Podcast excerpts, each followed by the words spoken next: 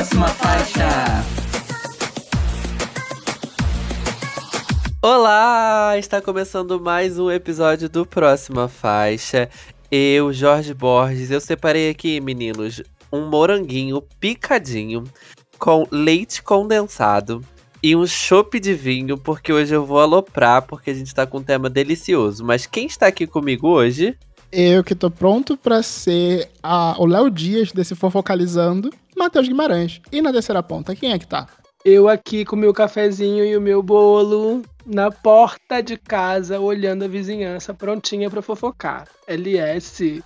Tudo bem, fofoqueira? Bem namoradeira hoje. Tudo ótimo, porque a gente tá com um tema delicioso. Um tema que a gente adora. Música e fofoca, não é, Matheus? Exatamente, Jorge. Hoje é sobre músicas que viraram fofoca, fofocas que viraram músicas e vice-versa. Ah, o que não vai faltar nesse episódio vai ser assunto, não é mesmo? E a língua de chicote. Mas antes disso, gente, muito bom lembrar de nos seguir nas redes sociais, arroba próxima faixa, no Instagram e no Twitter. E uma novidade, estamos no TikTok! Uhul!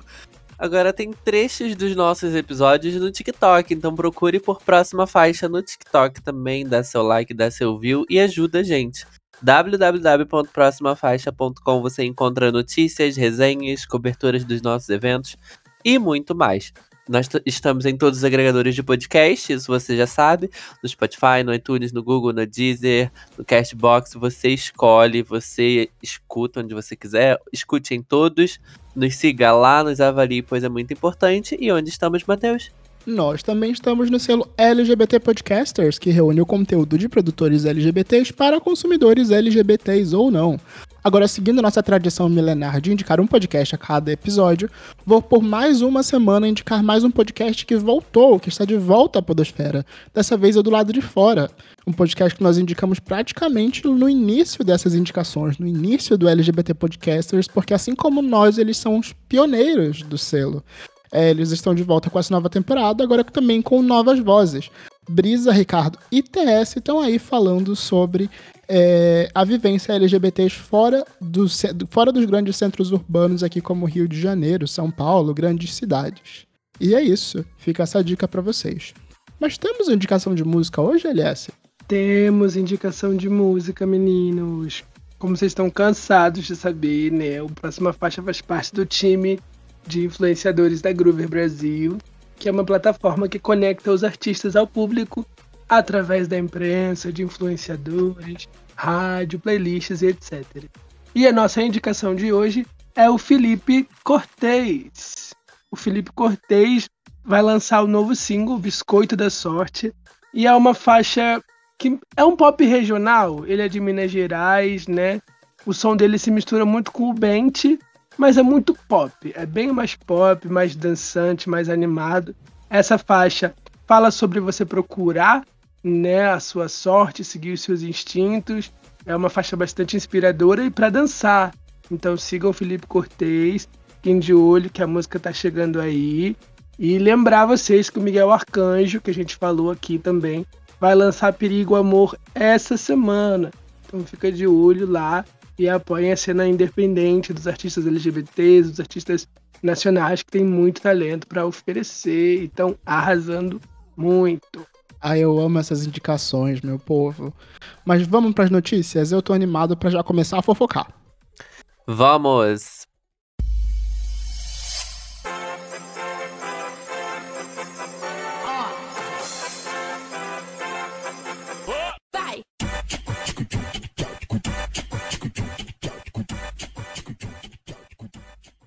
Vamos começar com ela, já que é para falar de fofoca, né?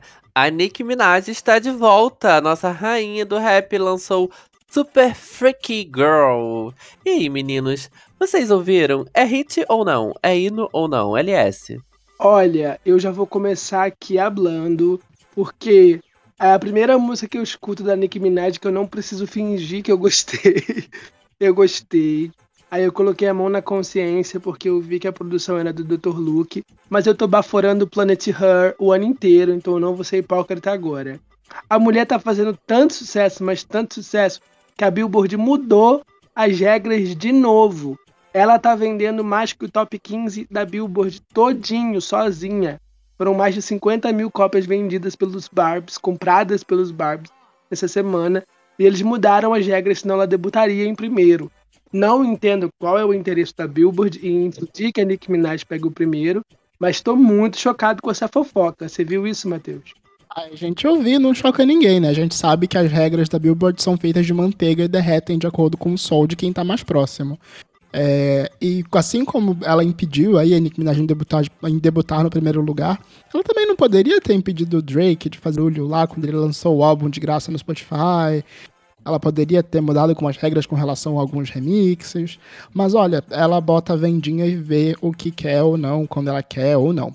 Mas enfim, falando da música, da música em si, me chocou ver a Nicki Minaj voltando pro pop. É, não voltando pro pop, né? Ela tá, continua fazendo rap como ela sempre fez, mas com uma fórmula muito mais pop, parecido com o que ela fazia na época do Pink Print, lá na época do, do Pink Friday, quando ela se, se permitia ir mais para esse gênero. Gosto muito desse caminho, lembra muito Anaconda. O sample do Rick James é, é divertidíssimo, super freak. É, e é uma música muito boa. Eu acho que vai funcionar muito bem. Tô curioso para ver ela performando no VMA. É, e é isso. Você, Jorge Borges, você gosta dessa Nicki Minaj porradona ou você prefere ela mais pop, mais rap? Como você gosta da sua Nicki Minaj? Eu não me surpreendi muito ela voltando pro pop, não, porque eu acho que as últimas coisas que ela fez acabou não tendo um destaque, né? Ou uma visibilidade quanto as músicas, entre aspas, dela mais pop tem. Então, eu sentia que era um pouco mais de tempo para ela voltar a fazer uma música para ser comentada, né, digamos assim, ou, ou para as pessoas consumirem mais que o que as pessoas consumem em massa é música pop, né? Eu achei a música interessante, achei a música legal, uh, mas para mim não bateu, tipo, não bateu, sabe? Tipo, eu acho que ela soa como Anaconda, né? Porque tem ali o mesmo sample e tal. E aí, por isso, eu acho que ela soa para mim muito 2013, sei lá, 2014, de quando que é Anaconda, não lembro, gente. Então, eu tive um pouco dessa sensação, sabe? Ainda não bateu. Se passe lançar o, o videoclipe ou a performance no VMA, é, talvez bata diferente, sabe? Mas é isto que eu tenho para hoje sobre Nick Minaj. Insira o meme da Narcisa aqui, uma música pras gays. Toca uma música pras gays. Foi isso que a Nicki Minaj falou. Mas falando em Nicki Minaj, ela vai receber o Vanguard esse ano. O VMAs anunciou mais performances. Blackpink, Lizzo, Manskin e Jack Harlow se juntam aos nomes de Anitta, Kanye Brown, Panic! Disco, J Balvin, Khalid e Marshmallow. Ficou mais interessante, gente? Para quem vocês estão mais animados para as performances? Eu fiquei curioso pelo Blackpink, não sei vocês, mas eu fiquei bem curioso pelo Blackpink.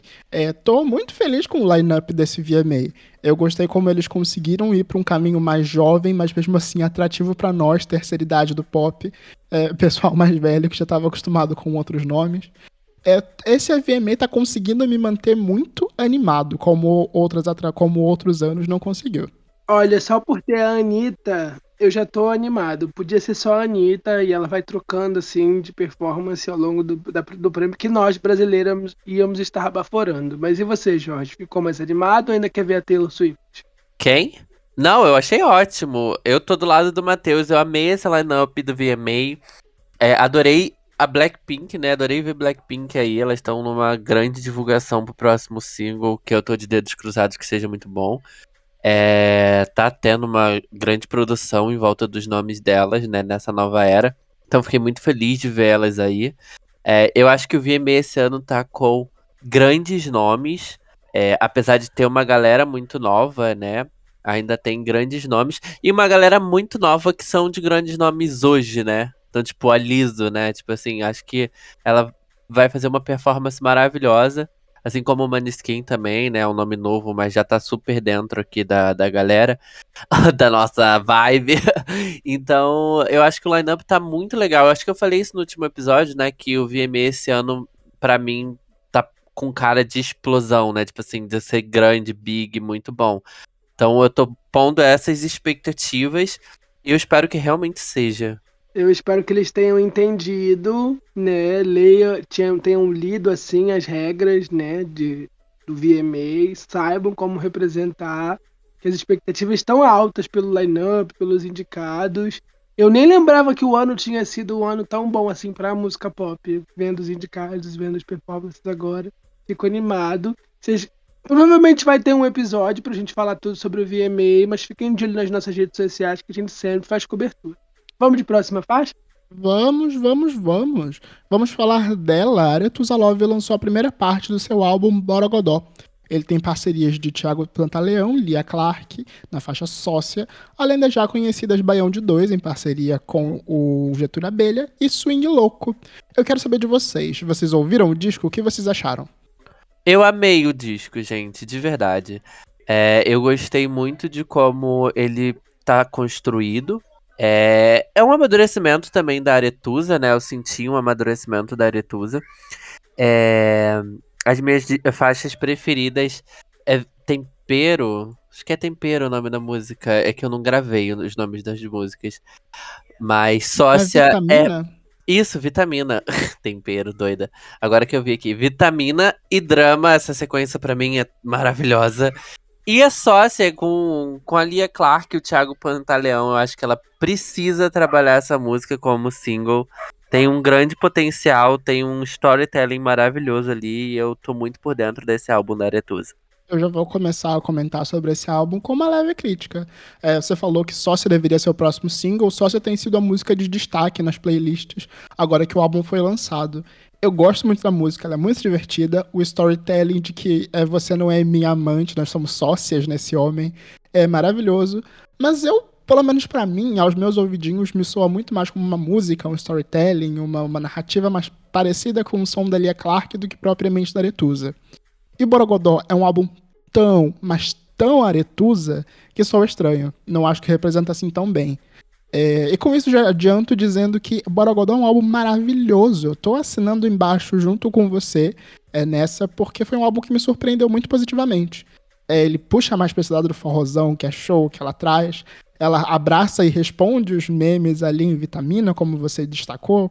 Ela remonta muito do, do, do som que ela apareceu cantando há 10 anos atrás, há até mais, né? Uns 15 anos atrás, quando ela apareceu no início dessa cena pop, cantando Tecnobrega, um forró eletrônico. Ela volta com isso. É, as minhas faixas aqui que eu destaco são drama, como você disse, que tem uma interpolação com a música do Cassinão, aê, Cassinão! É, que é maravilhosa, deu um berro da primeira vez que eu ouvi. É, Baião de Dois, um grande forró eletrônico, e também Drag Triste, que é um pagode, surpreendendo depois de fazer um álbum todo quase todo, de forró e ritmos do norte, puxando um pagodão, que é quase uma Adriane rapaziada. Eu tô muito feliz com esse álbum da Aretusa, e se vier uma parte 2, eu já estou de braços e coração abertos para ela.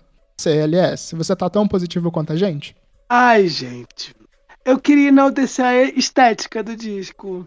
Eu adorei a capa, eu acho que é a capa mais linda de álbuns pop que eu já vi em bastante tempo. Eu adorei que ele tá bem brasileiro, tem aquela sanfona atrás dela, lá tá lindíssima, exalando carisma, uniqueness, nerve and talent. E eu achei lindo, gostei do visualizer também, que ela lançou um visualizer para drama, onde ela tá com uma peruca verde, muito bonita. E eu gosto muito de Baião de Dois, que é a faixa que ela lançou com Getúlio Abelha. Gosto bastante. O álbum como um todo, eu não me identifico 100% com a Aretusa Love. Acho que ela está evoluindo bastante como artista, né? Se levando a sério, respondendo às críticas e procurando melhorar. Acho isso muito positivo. Mas estou aqui observando, ela é maravilhosa, ela é super é muito esforçada, trabalha bastante nos projetos dela.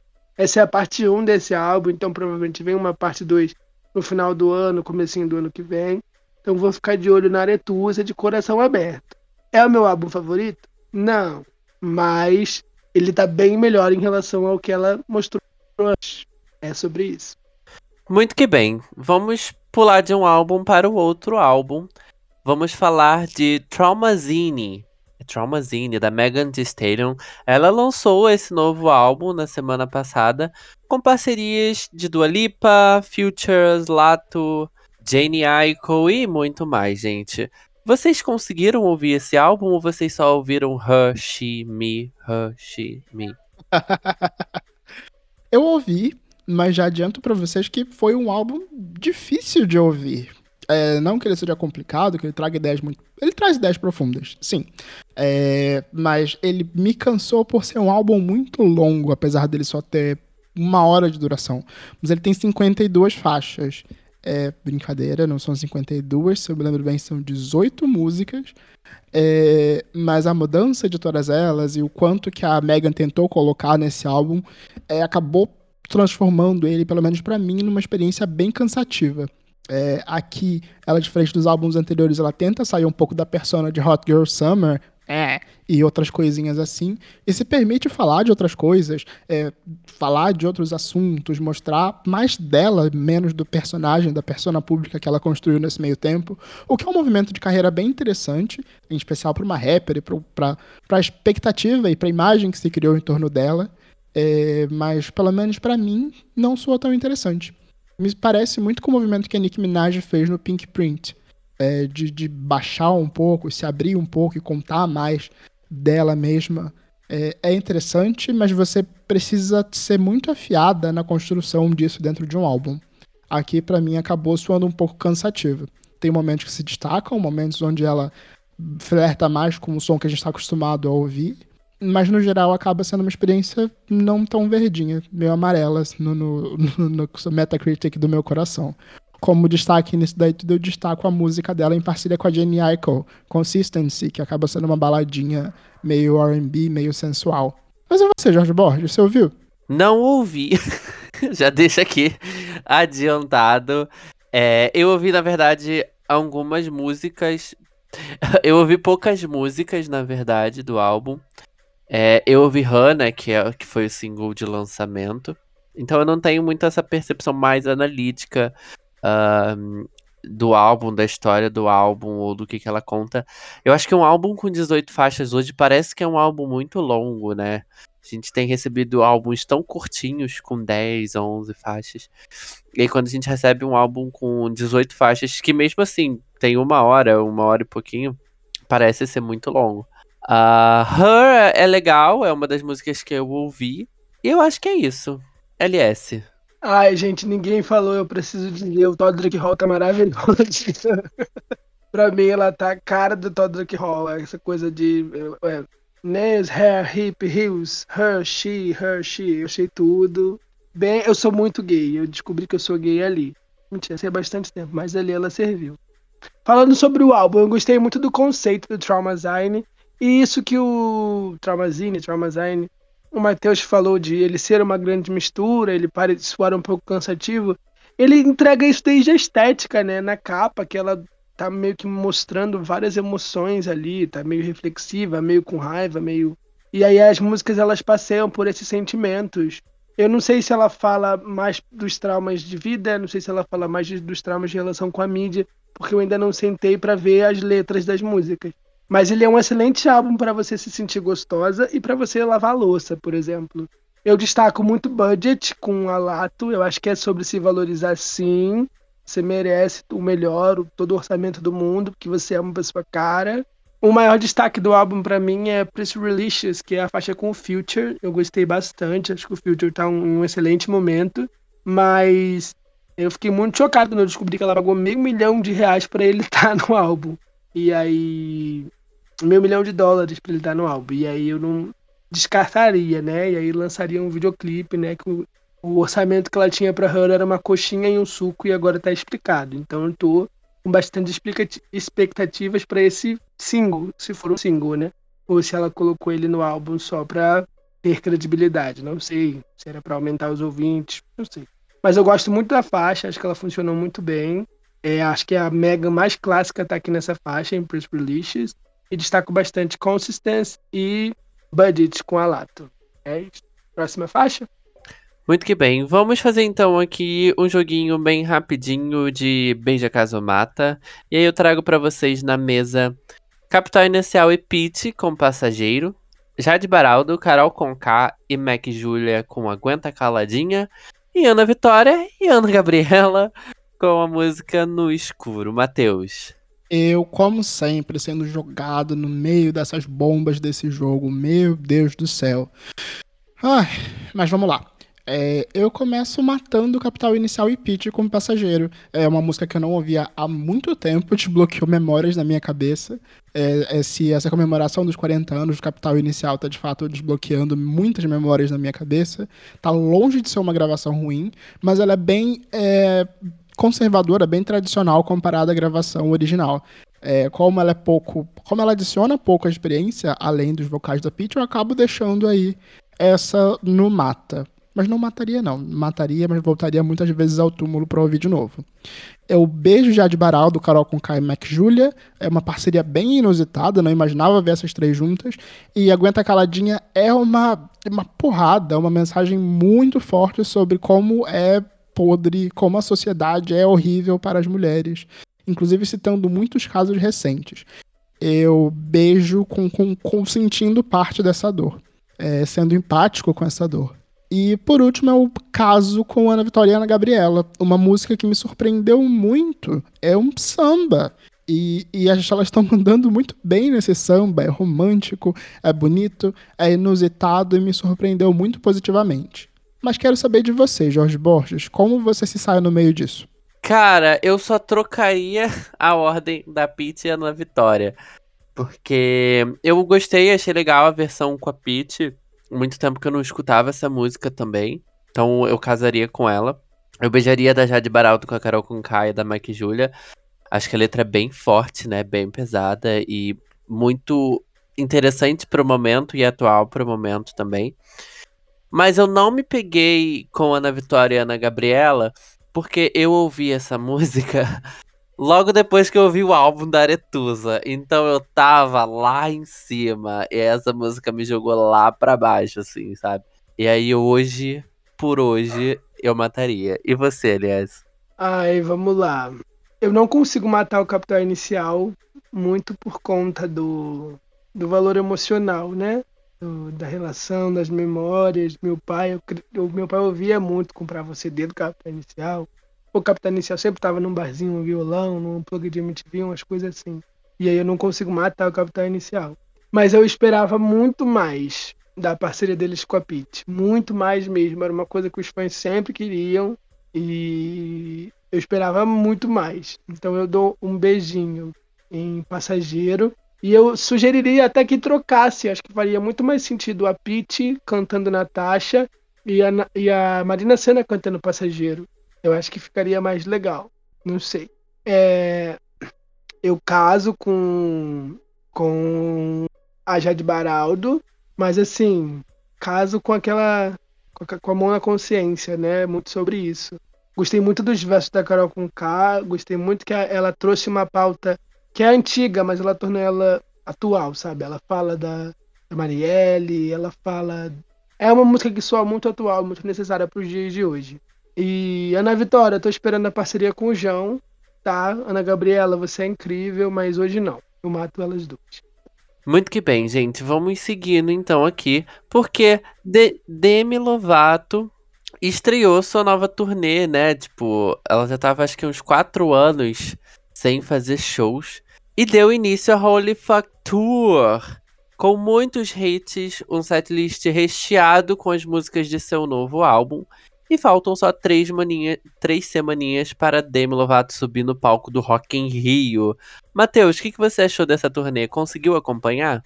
Consegui acompanhar os Lovati que estão sendo super ativos, tanto nas redes sociais quanto no YouTube. Se você for esperto, já tem um show completíssimo do início ao fim no YouTube.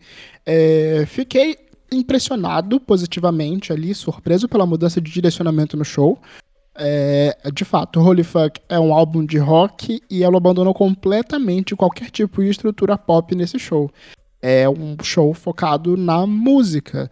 Então, não tem pirotecnia, não tem fogos, não tem grandes projeções no telão, não tem coreografia, não tem nenhum tipo de marcação de performance durante o show. O show é focado na experiência vocal, no quanto ele canta, no quanto ele vai tocar guitarra, o quanto ele vai interagir com os outros membros da banda é focado nisso.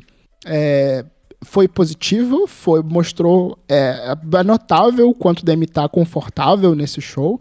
Nem se compara à performance anterior que a gente tinha visto ali na Tell Me You Love Me Tour, que ainda tinha coreografia, tinha projeções, bailarinos, luzes, etc. É, é bom ver essa pessoa tão livre no palco, fazia tempo que nós não víamos ele assim. E também dou destaque para a tracklist, que surpreendentemente traz muito mais músicas do início da carreira, da fase Disney, e da fase pop rock, rock teen, do início da carreira, e menos coisas dos álbuns recentes. Mas dos álbuns recentes ainda tem a surpresa ali de, de Art of Starting Over, uma música que tava no último álbum que ela já disse que não, não curte muito. No geral, é um show bem importante, potente, é inclusive vocalmente potente, é, mas vendo ele como um completo, eu me questiono se é um show grande o suficiente pro palco principal do Rock in Rio. Não pela, pela falta de, de carisma ou de qualquer tipo de, de, de performance, de presença de palco que Demi tenha, porque isso tem. Mas eu não sei se vai ser apelativo pro público brasileiro. O que você acha, Jorge? Eu acho que vai ser super apelativo para o público brasileiro. Eu concordo com tudo que você falou sobre o show do Demi. É, eu quero, por sinal, viver essa experiência. Então, assim, não vou no Rock in Rio, mas espero conseguir ir no show em São Paulo. Quero fazer este sacrifício, porque eu gostei muito da turnê. Eu achei, né, acho que a gente já chegou a falar sobre o quanto a Demi tá sendo verdadeira nessa era, né? E eu acho que isso, ao contrário de todas as eras anteriores na qual na qual o Demi tentou mostrar isso, essa tá tipo assim, descarada que é real, sabe? Então eu tô sentindo muito isso. E eu senti isso muito com o show, um show muito verdadeiro, um show muito pessoal. Presença de palco e carisma tem de milhões. Hits e músicas também, e estão na setlist.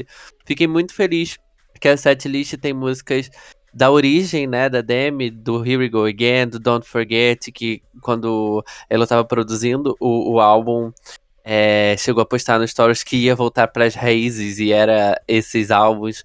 É, fiquei surpreso por ter The Started Over, né, Started Letting Go, whatever, porque não tem nenhuma outra música desse álbum. E tem Cool for the Summer, eu acho que mais pelo sucesso recente que a música veio fazendo no TikTok, né? Mas e... numa versão completamente, completamente pesada, hard rock.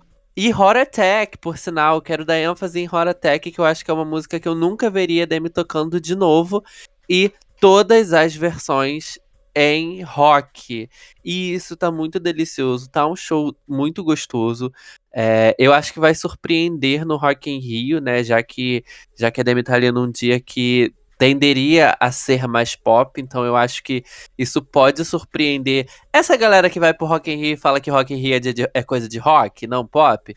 Então eu acho que é muito legal porque é um nome muito pop, um nome que você não espera estar tá tocando isso. E, e tá com um som muito gostoso, muito bom. A turnê tá muito legal. Eu acredito para mim que tende a crescer conforme o álbum for lançando, sabe? Turnês sempre tendem a evoluir, né? Então eu acho que em algum momento é, tende a evoluir, crescer, adicionar alguma coisa, mudar uma coisa aqui ou, aqui ou ali. E, se eu não me engano, os próximos shows já são no Brasil. É, acho que tinham três shows nos Estados Unidos e já passaram dois. E os próximos shows já são no Brasil. Então, assim, gente, expectativas lá no alto. LS. Ai, gente, eu queria muito destacar, assim, embaixo de tudo que vocês falaram, mas destacar a música nova que ela cantou, 29, vai sair antes do álbum. E assim, que letra, hein? Que música bonita. A minha preocupação pro Rock in Rio não é a capacidade da Demi, não, é a salada de frutas que se tornou esse dia. Porque vamos ter a Isa cantando Dona de Mim, né? Porque não lança música. Teremos Migos, sendo os Migos. E aí teremos a Demi fazendo um show de rock.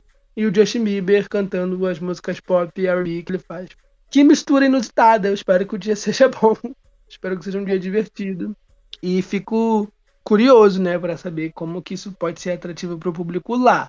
Na televisão, a gente pode ver os shows do Box Sunset e fazer outras coisas se o show não for tão atrativo pra gente. Mas para quem vai estar tá lá para ver Demi Justin, vai ser uma grande maratona ao longo do dia, mas ansioso. E o álbum vem aí, né, em duas semanas. Será que a gente vai comentar sobre esse álbum? Será? Será? Vamos comentar, é uma certeza. Agora, como vai ser, é que eu estou curioso. Mas vamos de próxima faixa, vamos falar de Anitta, que lançou mais um single, mais um clipe do Versions of Me Deluxe. Dessa vez é o que espera, sua parceria com Maluma. E um clipe pra lá de romântico, sensual, onde eles vivem um amor de cinema. Eu quero saber de você, Jorge Borges. Parece muito com Wildest Dreams ou não? É, a gente vai pro tema principal agora, gente? Vamos pro tema principal agora. Cara, então, acho que se envolveu nessa polêmica, né? No, no pré-lançamento. Ah, mas assim, é, lembra, mas não é um roteiro original, sabe? Tipo, não acho que é um roteiro original. É, antes de Wildest Dreams, eu acredito que eu já cheguei a ver isso em algum outro videoclipe. A gente tem aí milhões de anos de videoclipe, então assim, não dá pra fazer algo novo sempre. Então, talvez nem foi a referência, mas acabou, pelo storytelling, né? Acabou pegando ali essa referência. Uh, eu acho que lembra, mas tem outra intenção, né? Tem outra intenção, é uma intenção mais romântica, uma intenção mais de amor. O que no Wildest Dreams é uma intenção mais de um relacionamento durante um filme que acabou e desilusões amorosas. Então eu acho que acaba se, se distanciando um pouco nisso. E por só focar, na, só focar naquelas cenas ali, né, sabe? Pra mim. Mas assim, gente, não é uma ideia revolucionária, então tudo certo numa boa. Falando da música, não gostei do clipe, por sinal, achei achei que ela tá gastando todo o orçamento para o clipe com a Missy Elliott, então é lá que eu tô botando as minhas esperanças, porque gata, e esse, para mim não existe clipes. A música é boa, por sinal, a música é muito gostosa, eu acho que vai pegar super aqui, super aqui na América Latina, nos, nos países com língua espanhola, é... porque eu achei muito gostosa. E, gente, é o romance deles dois ali, é um romance deles dois. Essa música já pode estar na nossa pauta. Eu ia falar exatamente isso, a fofoca, gente. A música foi escrita pelos dois e as indiretas nas letras de assim, o que, é que você tá esperando para fazer isso acontecer é muito assim. Os fãs, estão, os fãs que estipam Anitta e Maluma estão passando mal. Eu estou passando mal. A química de milhões. Murda, você é um fofo. Me desculpa, mas assim, Anitta, casa com Juan agora. É, eu gosto do clipe, eu acho que é o Wides de um latino, ele é fofinho, ele é bonitinho, os dois têm muita química, a música é boa. Eu vejo um efeito envolver aí acontecendo, tá? A música pode virar depois, é só eles quererem, é só eles saberem trabalhar. E você, Matheus? Ah, musicalmente eu acho legal como ela conseguiu dobrar as regras do reggaeton de novo.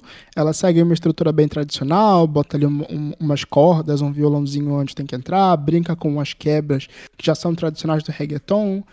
Mas para mim, eu, a minha grande questão, assim como o single de gata, é que não, não me surpreendeu, não me, não me chamou a atenção de outra forma. Além da fofoca, fofoca é importante, fofoca é essencial, afinal, o tema que a gente vai assim que subir a música aqui.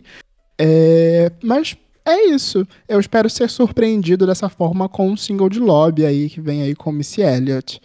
Mas vamos falar de fofoca? Chega de falar de música, eu quero falar mais besteira. Vamos! Vamos! Partiu, gente. Let's see.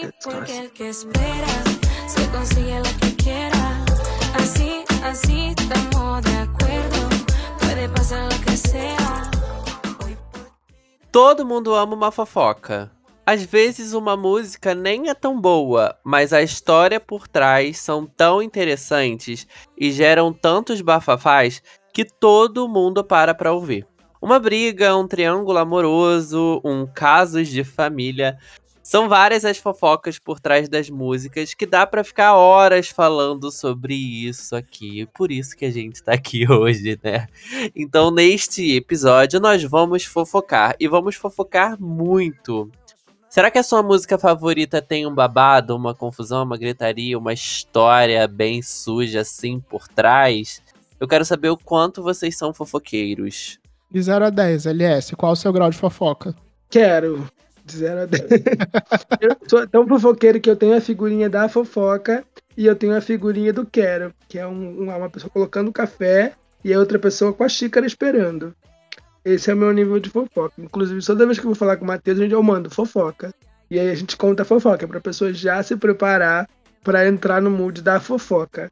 Eu acho que é 100. E você, Matheus? Ah, o meu. Eu não colocaria 100. Eu, eu não gosto do termo fofoca. Trataria como curiosidade jornalística. É sempre importante apurar os fatos, investigar a verdade, discernir fatos e fakes. E assim como é importante compartilhar quando é de interesse público. É, estudamos para isso, não é mesmo? É, mas eu também gosto de uma fofoca é essencial, é importante e tem um papel social importante quando bem utilizado. É, assim como, aliás, também tem a figurinha de fofoca, mas eu não gosto do galinho oferecendo café. Eu gosto daquele que é um copinho de café pequeno e um cigarro, porque eu gosto de fofocas corporativas. E você, Jorge Borges? Ai, fofocas corporativas são tudo, tudo, tudo, tudo. Eu vou pela mesma linha de, de raciocínio. Eu tava falando com o Gabriel esses dias, não sei o que. Aí ele falou, ih, deixa de ser fofoqueiro. Eu olhei pra ele bem sério e falei, eu não sou fofoqueiro, eu sou jornalista. isso já deu, assim, sabe? Mas eu acho que é isso. Eu gosto de fofoca com senso de, entre aspas, a fofoca saudável, sabe? Eu acho que tem fofocas que não mereciam ser fofocas e que são prejudiciais à vida dos outros. Mas tem fofocas que são fofocas, é puro suco da fofoca. Então, assim, é isto, sabe? E fofocas. Olha, o nosso podcast de trabalho vai sair, hein, gente? Aqui em off, nos bastidores, a gente vive falando de um podcast de, de, de trabalho. Então, assim, fofoca de trabalho vem aí, Matheus. Mas enquanto não vem, vamos focar nas fofocas de música, meu povo. Eu quero saber de vocês se vocês acham que polêmicas são uma boa forma de divulgar, de acontecer uma música.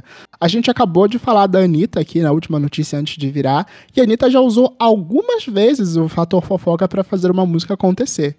O que vocês acham dessa estratégia? Olha, tem uma cantora que eu gosto muito, que ela deu uma viralizada semana passada, falando justamente isso. E ela achou um absurdo que ela ouviu de um assessor, de um conselheiro dela, que ela devia se envolver numa polêmica, porque as músicas são muito boas, mas ela é muito sem graça. Quem? Joga pra roda, fofoca. Não responsabilidade jurídica do próxima faixa. Blind gossip, quem sabe sabe, isso está na internet. Já, quem pescou, pescou, quem não pescou, fica sentado aí na lagoa. Isso.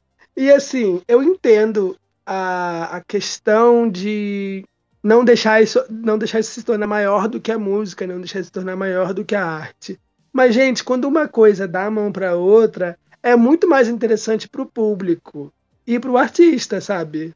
É, não é uma polêmica ruim, não é uma coisa negativa, é gente combina com uma amiga sua, sabe?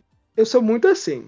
Eu, eu não sou tão é, bonzinho igual o Jorge, não. Eu sou tóxico, mas eu não sou tóxico nas redes sociais, eu sou tóxico no off eu falo fake news, eu falo, gente, tá lá flopada, flopada, acabada, ninguém quer saber dela. é tudo mentira. Mas é só pra fofocar. Disse o membro do Tinar. Mas eu queria aqui acrescentar, que dessa vez dando nomes, eu, eu fiquei muito inseguro quando a Pablo Vittar apareceu, quando a Pablo Vittar começou a ter uma presença mais forte mediaticamente aí pro mainstream, porque ela era uma artista que não, não tinha grandes fofocas sobre ela. É, e eu acho muito difícil um artista se manter na mídia mainstream brasileira sem estar diretamente envolvido em fofocas. Entre uma música e outra, praticamente faz parte você publicar uma foto polêmica, você responder a algum comentário público, você aparecer namorando alguém, você aparecer tendo qualquer outro tipo de relação que possa gerar comentários em redes sociais, na mesa de fofoca da Sônia Abrão, na roda do Fofocalizando. O que, que você acha disso, Jorge? Eu acho que você falou isso da Pablo, e aí eu lembrei que realmente, quando a Pablo começou, não, não tinha muita fofoca, eu também não via muita fofoca, mas surgiram muitas fake news, né? Então, assim, é, eu acho que existe talvez uma linha muito tênue entre a fofoca e a fake news. É, num público geral, num âmbito geral, sabe? Digamos assim, ah, você ouviu uma fofoca, mas ela é fake news. Então, é, em alguns casos eu acho, eu vejo, sabe, essa linha muito tênue. Mas fofoca é fofoca, a gente sabe. É, eu ia comentar algo do que o Aliás falou, mas assim, esqueci, então acho que não era importante. eu acho que é muito sobre trabalhar 360, trabalhar o marketing. A música é o seu produto, mas o artista também é o produto, então ele tem que se vender.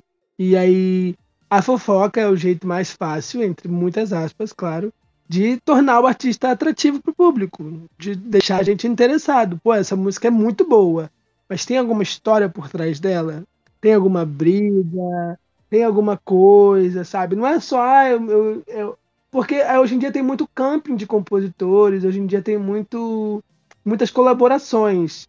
E aí você tem que trazer aquilo para a vida real, porque senão acontece igual aconteceu com a Luísa Sonza, de falar que a música era dela, que ela sempre quis fazer, e a compositora vai lá e fala: "Oh, não, não foi você que fez, minha amiga. Vamos lá, calma", sabe?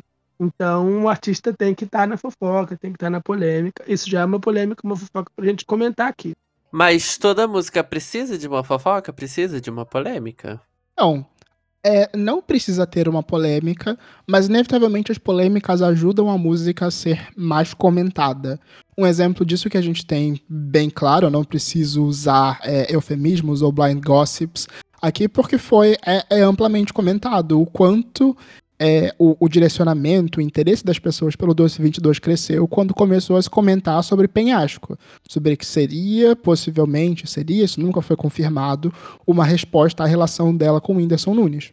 Nunca foi claro, mas foi o grande comentário naquele momento. Talvez o álbum fizesse o mesmo ou até mais sucesso sem esse comentário, mas inevitavelmente o comentário que era feito quando o álbum foi lançado foi esse. Lembrei é, de Infiel da Marília Mendonça, que a música lançou e foi o estouro, e depois veio a fofoca, de onde que veio a história, né? Que acho que era de uma tia dela, né? Que tinha um tio infiel, alguma coisa do tipo. E aí ela fez a música sobre essa história, sobre esta fofoca. Mas aqui, para jogar na mesa, quem faz fofoca melhor? Os artistas brasileiros ou artistas gringos? Eu acho que os gringos não têm pudor, sabe? É, eu acho que eles xingam a pessoa na música mesmo, eles datam o nome da música mesmo. E então eu, então eu falaria os gringos, os americanos, os estadunidenses, porque eu sinto que eles não têm muito pudor. Digo isso mesmo até mesmo pela Lourinha, né? Que já botou o nome dos caras na letra. Então, assim, não tem tanto pudor quanto nós brasileiros. Eu acho que é um grande empate, viu? Entre alguns artistas. E aí, nesse caso, os norte-americanos saem ganhando. Mas a Anitta, tá, que tá se internacionalizando, não fica devendo em nada para eles. É, a Luísa Sonza. É... A Ludmilla. A Ludmilla, gente, a Ludmilla, ela sabe. É, é, só faltou uma música boa, mas o, o, o, o dossiê que ela fez da Anitta pra lançar Cobra Venenosa, pra mim, foi tudo. Nossa, eu tava trabalhando esse dia e a minha reunião de trabalho foi parada por 30 minutos para comentar o dossiê da Ludmilla. Ai, Deus, coisas que não acontecem mais hoje em dia. Fica essa questão também. É, você tem alguma fofoca que vocês gostariam de ter virado música? Que seria, renderia uma música interessante para vocês? Olha, a Miley tá trabalhando em álbum novo, tem muitas fofocas acontecendo. Ah, fofocas ruins, fofocas boas, mas os pais dela se separaram. É, ela deu um follow na irmã. Eu quero muito que esse caso de família vire música, porque caso de família é sério, ela é um baraca mais embaixo. Ontem teve um, uma missa para a avó do pai dela que faleceu e ela não foi. E assim, a família está dividida. Eu quero que essa fofoca vire música porque a Miley tá namorando com um amigo do namorado da, da. a mãe da Miley tá namorando com um amigo dela. Um negócio assim. Babado, confusão e gritaria. Eu adoro um caso de família. Gosto mesmo. Gente, pesado. Vamos botar uns casos de famílias aqui pra gente comentar também. Cara, eu não, não me vem agora, assim, uma fofoca que, que eu gostaria que virasse no, música, né? Assim, pelo menos da minha artista, a maioria das fofocas viraram música, então não tenho muito referência. a gente tem tanta. Sabe uma fofocona que eu tô louco? Eu imagino que esteja virando música. É todo babado por conta da Britney Spears. Eu imagino que esse próximo álbum vai vir só pedrada e ela vai falar de todo mundo. E a gente tá vendo Sim. que não apenas a língua, como os dedinhos de chicote de Britney Spears são espertíssimos no Instagram. Você viu que, que re foi registrada uma música com a Madonna, né? Eu acho que quando a Britney começar a falar nas músicas, ela, olha, vai soltar aquela língua de chicote dela, porque o dedo dela já é de chicote no Instagram. Ela vai todo mundo passar mal. É isso. A realeza do pop vai se juntar e vai botar o dedo na cara de todo mundo. E eu não estou pronto. Mas já, bom, vamos começar a comentar por fofocas. O LS, nosso pauteiro, nosso roteirista, trouxe aqui uma listona de fofoquinhas e coisas que aconteceram, mas eu queria convidar vocês a também trazerem fofocas que vierem à cabeça de vocês e tal, coisas que vocês lembraram. Enquanto a gente conversava, eu fiz aqui a minha listinha e queria já comentar com vocês. Mas enfim, Começando por uma treta clássica do pop, toda a treta de Bad Blood e a rixa entre Taylor Swift e Katy Perry. É, a treta entre cantoras pop não é nenhuma novidade. É, a gente imagina até que coisas tenham sido aqui estendidas, plantadas por conta de divulgações de álbuns. Lembrando que é, tudo começou no início da era Reputation e só foi terminar lá na era do Lover, contando que a Katy Perry própria se apoiou muito nisso para divulgar o, o Smile. E no final das contas, todo mundo saiu com uma partinha positiva dessa treta. Mulher, você tá muito eu, perdida. É, você, você trocou as datas todas, mas foi boa a introdução. É, 1989 e Witness foram esses períodos. Não usou pra divulgar o Lover? Não, Bad Blood é do 1989, o Lover é de 2019. terminou quando elas se, se, abraçaram lá, o hambúrguer ah, e a batata sim, frita. beleza. É, mas elas já tinham voltado a se falar. Isso, a treta começou em 2011, 2012. Não, bicha, foi... Sim, o que, o que é, foi, foi turnê do, ah. do, do Red Tour foi a turnê do Red. A Kate estava na divulgação do Teenage Dream. Elas eram amigas. E quando começasse a turnê do Teenage Dream, ela ia pe pedir emprestado dos dançarinos. Mas, sei lá, tinha um gap de seis meses. Estava tudo tranquilo. Só que a Taylor Swift estava fazendo muito sucesso. Ela estourou, teve o primeiro número um.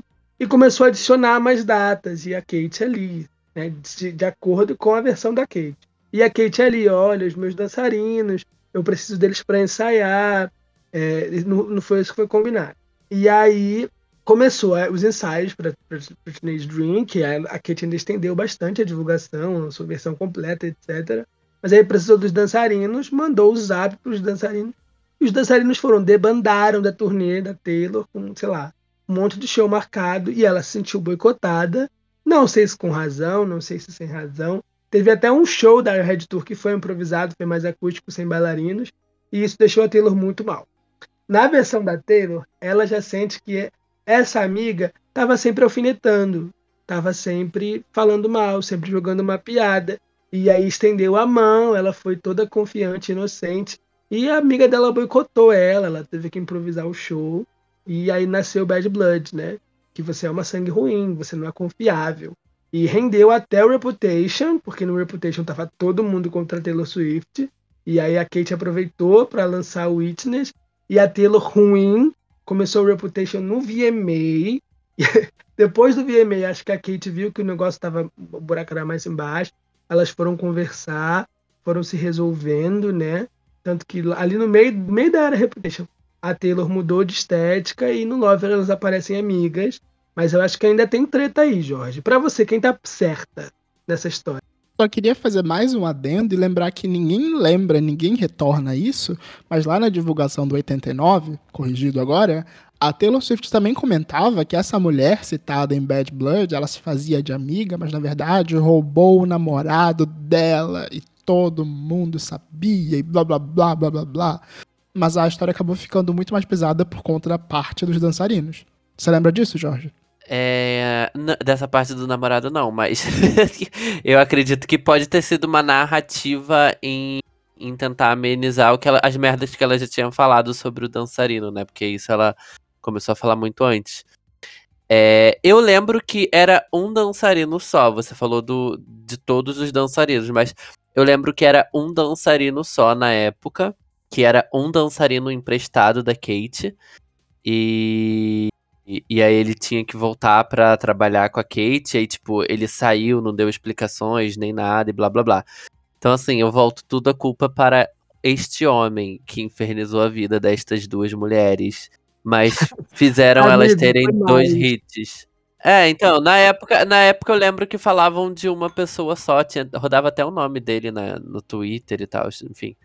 Mas deram dois hits para elas, né? Porque a Taylor veio com Bad, Bad Blood e aí depois a Kate ainda conseguiu uma resposta com Swish Swish.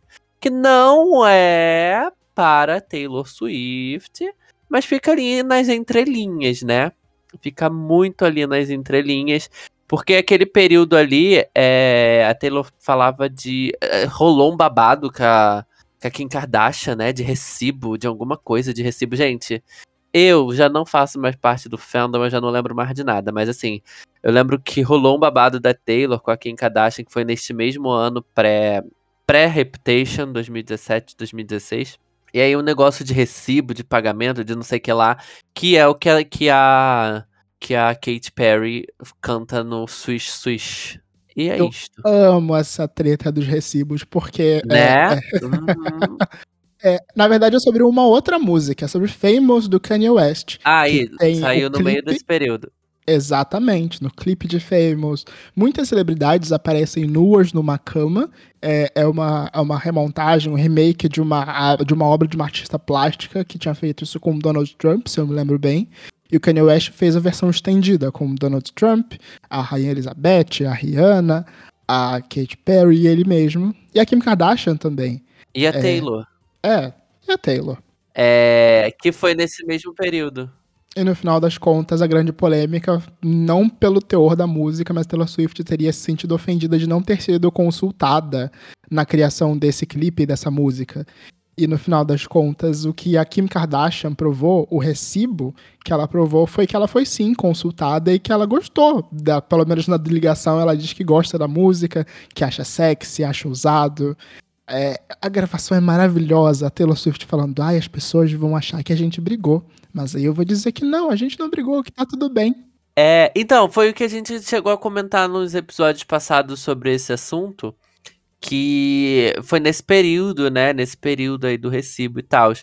E, e aí a questão da, do equívoco lá da Taylor era que quando ele apresentou a música, não falava dela, não falava dela do jeito que ele falava na música, né? Tipo, é, tem vídeo, gente, é só vocês pesquisarem na internet que ele falava dela, mas ele na música ele fala outra coisa dela, eu nem lembro mais. E É o aí, termo, that bitch. é, Mas então, ah, claramente ouviu. é assim, não sei, não sei, porque na gravação tem a gravação dela ouvindo a música. E ele não, canta Não, isso na ele música. fala pra ela, ele mostra o conceito do vídeo, que seria essa arte deles nus, né? Mas não teria movimentação, não seria obsceno, não seria erótico. E ele explica pra ela que ele fala que eu acho que eu e Taylor Swift deveríamos transar. Sim, E, ele, e é, ela isso pensa, isso vai ser utilizado de forma elogiosa, né? Aí ele, sim, é um elogio. Só que ele fala, eu fiz essa famosa. Famosa, isso. Foi nisso que ela se E aí, emputeceu. quando ela, quando ela foi levar o prêmio de artista da década, ela falou: não deixe jamais ninguém levar os créditos pelos seus feitos.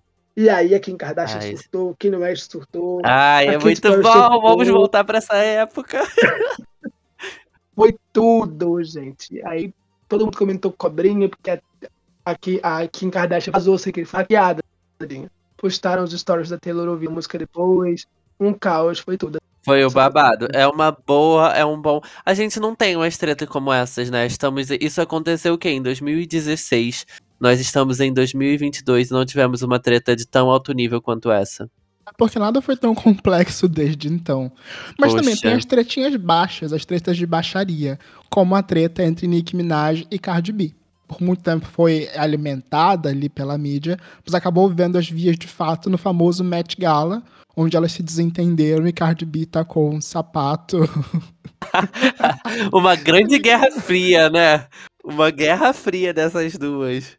E o pior é que ela acaba se desdobrando até hoje em dia, porque recentemente os fãs, os Barbs e os, e os Cardiers e os fãs da Cardi B se desentenderam no Twitter e se criou um novo boato de que a, de que a Nicki Minaj teria falado novamente mal dos filhos da Cardi B. E a própria Nicki Minaj fez questão de desmentir. Gente, já passou. Chega. Nesse, nesse caso, eu tô do lado da Bad Gang, porque a amiga da Nicki Minaj admitiu que falou que a Cardi B era uma péssima mãe. E aí, nisso aí, a Cardi B estourou. Mas foi a Nicki Minaj que tacou o sapato, a amiga da Nicki Minaj, e a Cardi B saiu do Met Gala com um galão na cabeça. Tadinha. Mas eu acho que hoje em dia as duas estão numa guerra mais fria, mais silenciosa.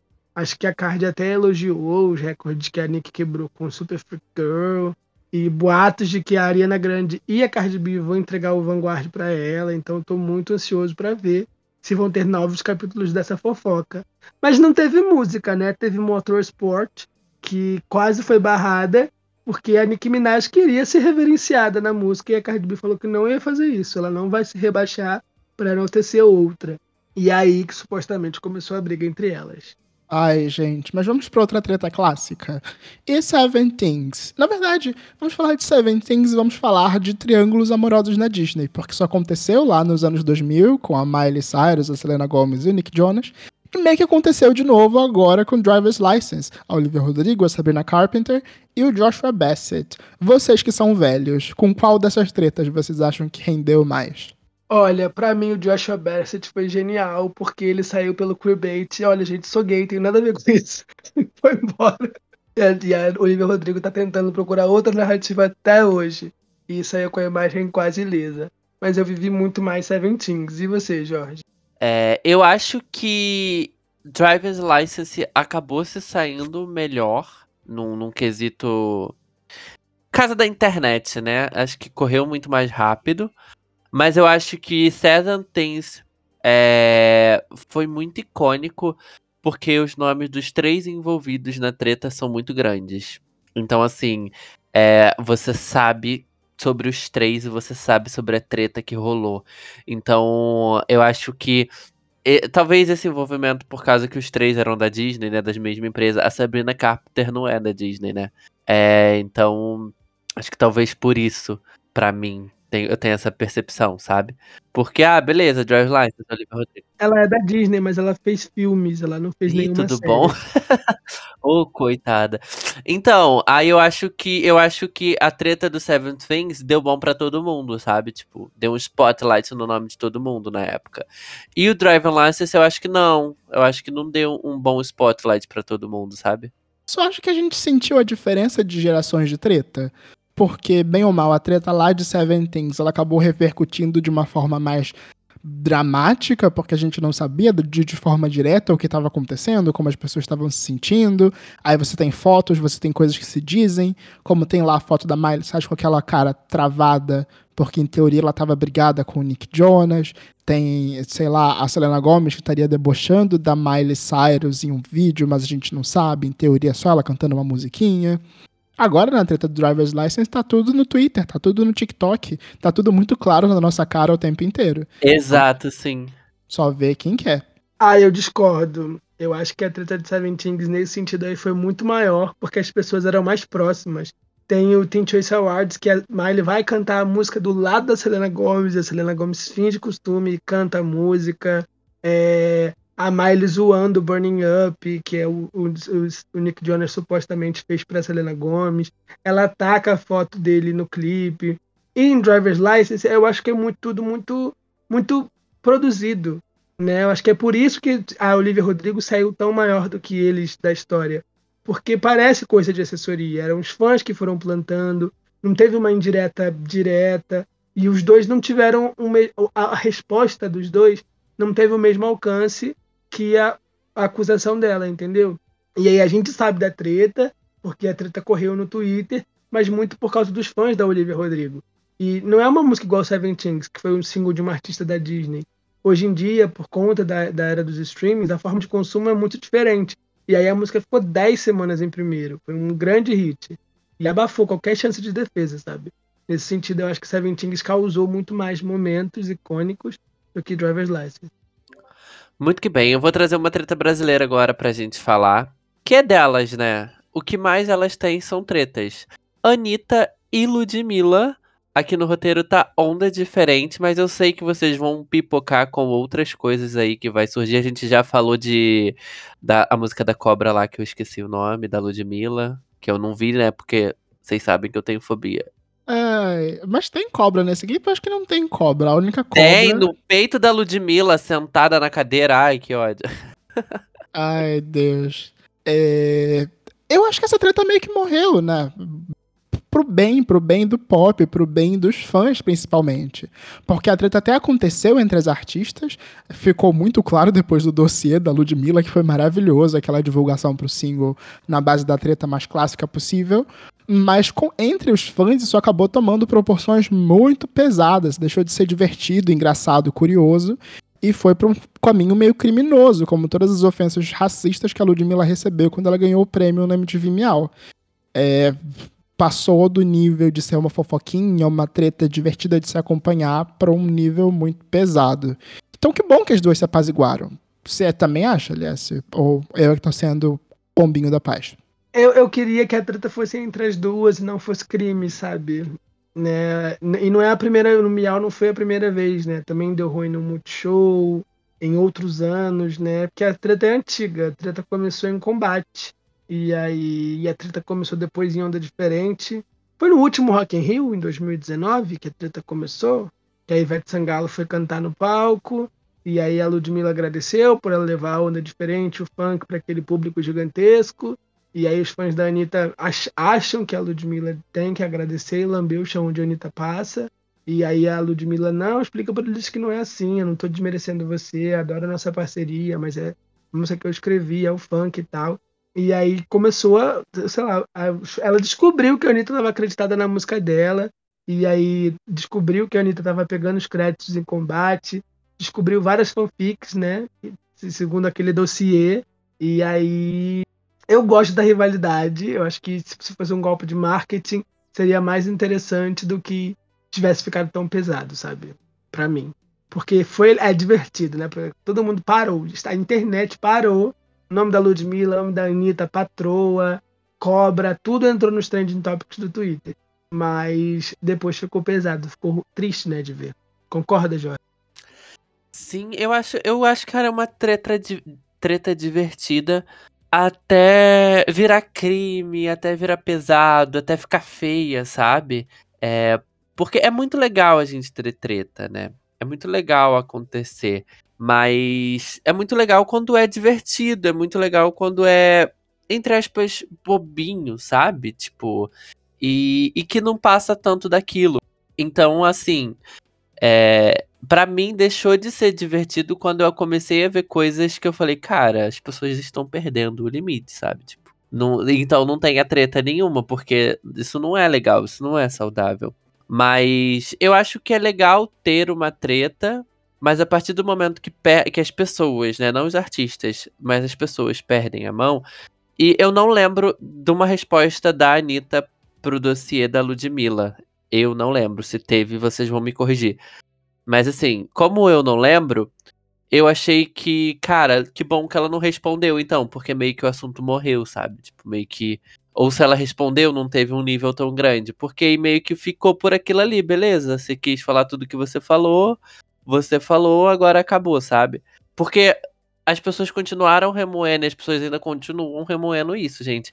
Estamos em 2022 e as pessoas ainda falam mal da Anitta, da Ludmilla, uma com a outra, sabe? Então, eu não lembro se teve uma resposta tão grande da Anitta a esse ponto. Porque eu lembro só de, tipo assim, não ver nada da Anitta e, e a coisa dissolver. Até porque a, essa música nem vingou, né, da Ludmilla. O que eu lembro da Anitta era se posicionar veementemente contra o racismo, porque esse foi o ponto que mais foi levantado pela Ludmilla, que ela diz que ela tentou, ela se incomodava, e ela dizia o tempo todo que tinha uma relação tão grande com os fãs que ela mandava e acontecia e tal. E isso acontecia tantas vezes e ela nunca tinha se posicionado sobre isso. E a Anitta foi lá e repostou e se posicionou, dizendo que abominava, que achava um absurdo, que apoiava a Ludmilla, que o pai dela era preto e que ela não tolerava esse tipo de, de, de discriminação de maneira nenhuma. E que se ela machucou a Ludmilla de alguma forma, elas conversarem no off. Ela não queria render essa treta online já que ela sabia que as pessoas tinham esse comportamento tóxico. Mas, recentemente, eu não sei se foi ano passado, se foi esse ano, a Ludmilla foi para o Twitter, ela chegou a dizer que os fãs estavam pedindo para elas se reconciliarem e tal. E aí ela falou que se a Anitta quisesse conversar com ela, a Anitta precisava pedir uma desculpa publicamente, que isso não aconteceu. Ela disse que abominava o racismo, mas ela nunca pediu desculpas a Ludmilla publicamente pelo que os fãs fizeram, pelo que a equipe dela fez e por outras coisas. E aí isso nunca aconteceu, então elas continuam não se falando. A Bruna ainda faz careta quando toca as músicas da Ludmilla. E é isso.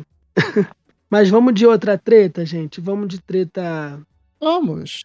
Vamos, eu queria convidar vocês já para nos encaminhar para o final desse episódio, mas fazendo aqui uma, uma linha de fofocas cifradas. Aquelas fofocas que não estão no roteiro, que nós sabemos o que são, mas por, por, por razões é, profissionais, éticas, a gente não pode dar nomes aos bois. Até porque a responsabilidade jurídica do próxima faixa fala mais alto. Posso começar aqui dando um exemplo? Pode, vai lá. Por exemplo, uma cantora internacional teve o álbum inteiro descartado pela gravadora porque uma pessoa diretamente envolvida nesse álbum teria muitas polêmicas e prejudicaria o desempenho comercial dele. Vocês estavam sabendo dessa? Babado! Nossa, pode ser tantas cantoras. não lembro, não. Vou ficar com a pulga atrás da orelha. Eu gosto das tretas entre aquela banda nacional que todo mundo ama, que tá fazendo aniversário esse ano, que agora elas dizem tranquilamente que não se gostam, nunca se gostaram e não têm o menor interesse em trabalhar juntas. Essa eu acho pesada. Nossa. Ah, tem um, tem um grupo também é, lá de fora que elas se separaram recentemente, né? E aí saiu um, um disco, um álbum com algumas músicas. E aí tem uma música delas falando sobre a relação delas e, e excluindo é, o que, que aconteceu, como que foi com aquela outra pessoa na banda, né? Por sinal, essa outra pessoa na banda tá perdendo um contrato com a gravadora, porque a gravadora achou as músicas delas horríveis, ruins, e o álbum dela não vai pra frente. Você tá jogando muito, muito, muito no claro aí sobre quem você tá falando. É, vou, vou trazer, vou aterrizar para um, caminho, pra um campo mais distante, não quero ter nomes associados aqui, mas teve um profissional técnico que estava muito animado para trabalhar com uma grande diva pop, mas hoje em dia, é, por conta do seu comportamento muito tóxico, se perguntarem para ele o que aconteceu, é, se com quem ele trabalhou, ele diz que nunca trabalhou, que isso nunca aconteceu. Gente, Exato. vocês estão jogando enigmas. assim que é bom. Tem uma fofoca boa para também, que tem um cantor que ele foi visitar uma cantora que todo mundo ama atrás de um feat porque ele promete, ela prometeu essa ajuda para ele há um tempão. Eles chegaram a gravar e descartou a música, não deu nenhuma resposta. Ele tá até hoje pegando, precisando desse apoio. Boatos que ele quer lançar uma música internacional com essa cantora, mas ela não quer e não sabe falar não. Ah, eu tô amando essa parte. É, vou soltar mais uma. É, tem um grupo pop internacional, é, teve um disband e, e tem acusações muito pesadas de um membro do grupo pro outro. É, os fãs sabem, os fãs comentam, mas nenhuma das outras partes cita claramente é, é, o que aconteceu, porque de fato foram coisas pesadas. E fica essa guerra fria. Os fãs pedem uma reunião, mas acho que isso nunca vai acontecer. Babado, será que eu sei de quem você tá falando? E para final, eu acho que para finalizar, gente, eu que estão lançando um monte de fake news na internet para abafar que estão sendo investigadas por receber dinheiro indevidamente da União. E aí tem várias fake news que uma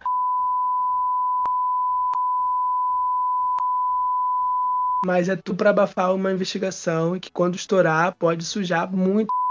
Eu acho que eu vou censurar uma das palavras que você disse nessa sentença porque fica muito claro de quem Essa você tá ficou falando. muito claro, sim. Ai, gente, mas enfim, temos um episódio? Temos um super episódio. Olha, esse final foi muito legal. Podia ter sido todas assim essas fofocas. Vai ser esse que vai pro TikTok. Não vai, não. não tenho advogados para pagar, gente. Ai, gente, Léo Dias, corre aqui. E é isso, temos um episódio. Nos vemos na semana que vem? Nos vemos na semana que vem, gente. Se você tem uma fofoca, se você ouviu até aqui, vai lá no post desse episódio que vai estar fixado no nosso Instagram e comenta desse jeito, que a fulana bateu na fulana, roubou a música da fulana e agora tenta ser amiga, tenta pedir pra fulana compor uma música pra ela, mas a fulana ignora até hoje por causa dessa roubada de música. Sem nome, pelo amor de Deus. Tchau, gente. Tchau. Este podcast faz parte do movimento LGBT Podcasters. Conheça outros podcasts através da hashtag LGBT Podcasters ou do site www.lgbtpodcasters.com.br.